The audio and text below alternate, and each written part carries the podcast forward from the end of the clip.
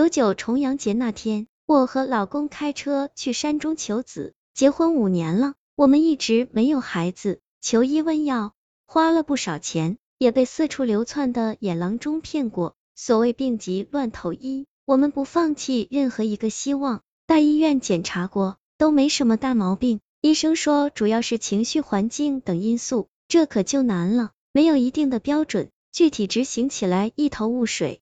各种方法试过之后，还是毫无动静。此次上山就是为此事而来。没进山之前，天气一片晴好，阳光万里。刚拐过一个弯路，眼前就迷蒙蒙的了。一股股的轻雾从山上下来，缠绕飞舞，由淡转浓，渐渐看不清道路。老公开的越来越慢，打开车灯，能见度也就几米远。大部分的客车都停开了，三三两两的人群都开始往回走。还有几个人惊奇的看看我们的车，摇着头叹息着离开了。老公看此情景也打起退堂鼓，不如我们也回去吧，明天再来，或者再选日子。我一听就心口发堵，想起平日里为此事所受的指指点点和婆婆的冷言冷语，气都不打一处来。要回你回，反正今天我是非要上去不可，成不成在此一举。我为此事遭的罪还少吗？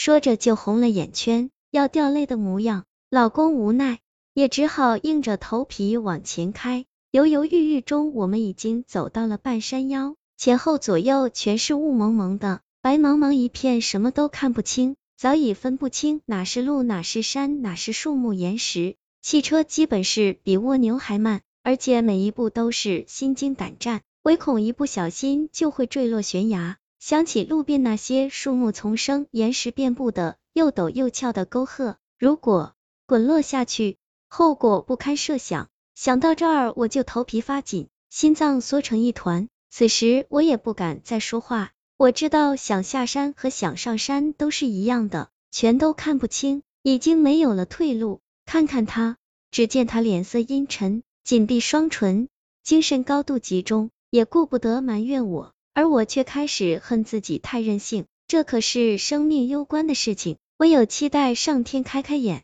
赶快云开雾散，放我们一条生路。正在我们左右为难、万分焦急的时刻，一团橘黄色的灯光出现在我们车前，在迷雾中发出悠悠的温暖的光辉，它忽闪忽闪的往前漂移。我抱紧了老公，盯着他颤声问：“这是什么？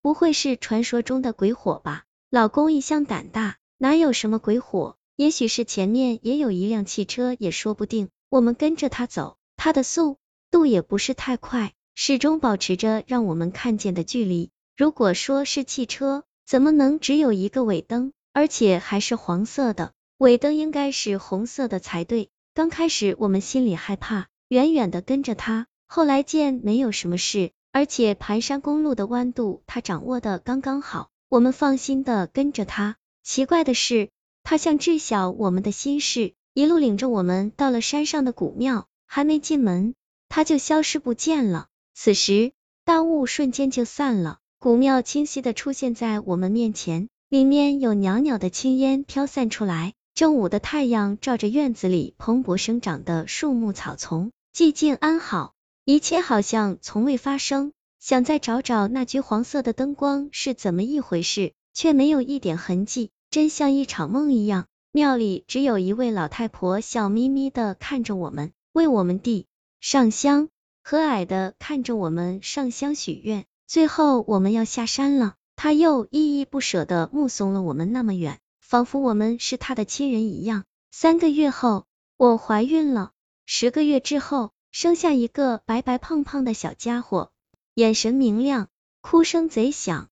小胳膊小腿蹬得特有劲。当孩子满一周岁的时候，我和老公又开着车上山还愿。当我们再次走进庙里时，发现一切都变了模样。和蔼可亲的老太太不见了，只有一个面无表情的老大爷在扫地。我想起那天离奇的事，就忍不住问老大爷：“这里是不是有一位老大娘，面目可亲？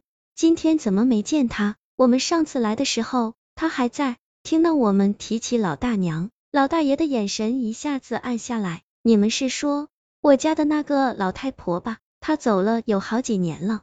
那一年重阳节的前一天，他回家看望小孙子，小孙子要跟他一起上山来玩，谁曾想，小孙子想摘路边的野果，一脚蹬空就滚落悬崖，他觉得自己罪孽深重，也跟着去了。哎，一瞬间两条命呢。说着，老大爷老泪纵横，泣不成声。听到这里，我只觉得毛骨悚然，后脑勺发凉，心情却又沉重无比。我安慰了老大爷一番，就心事重重的走了。如今一起大雾，就想起那不可思议的灯光，心里总觉得怪怪的。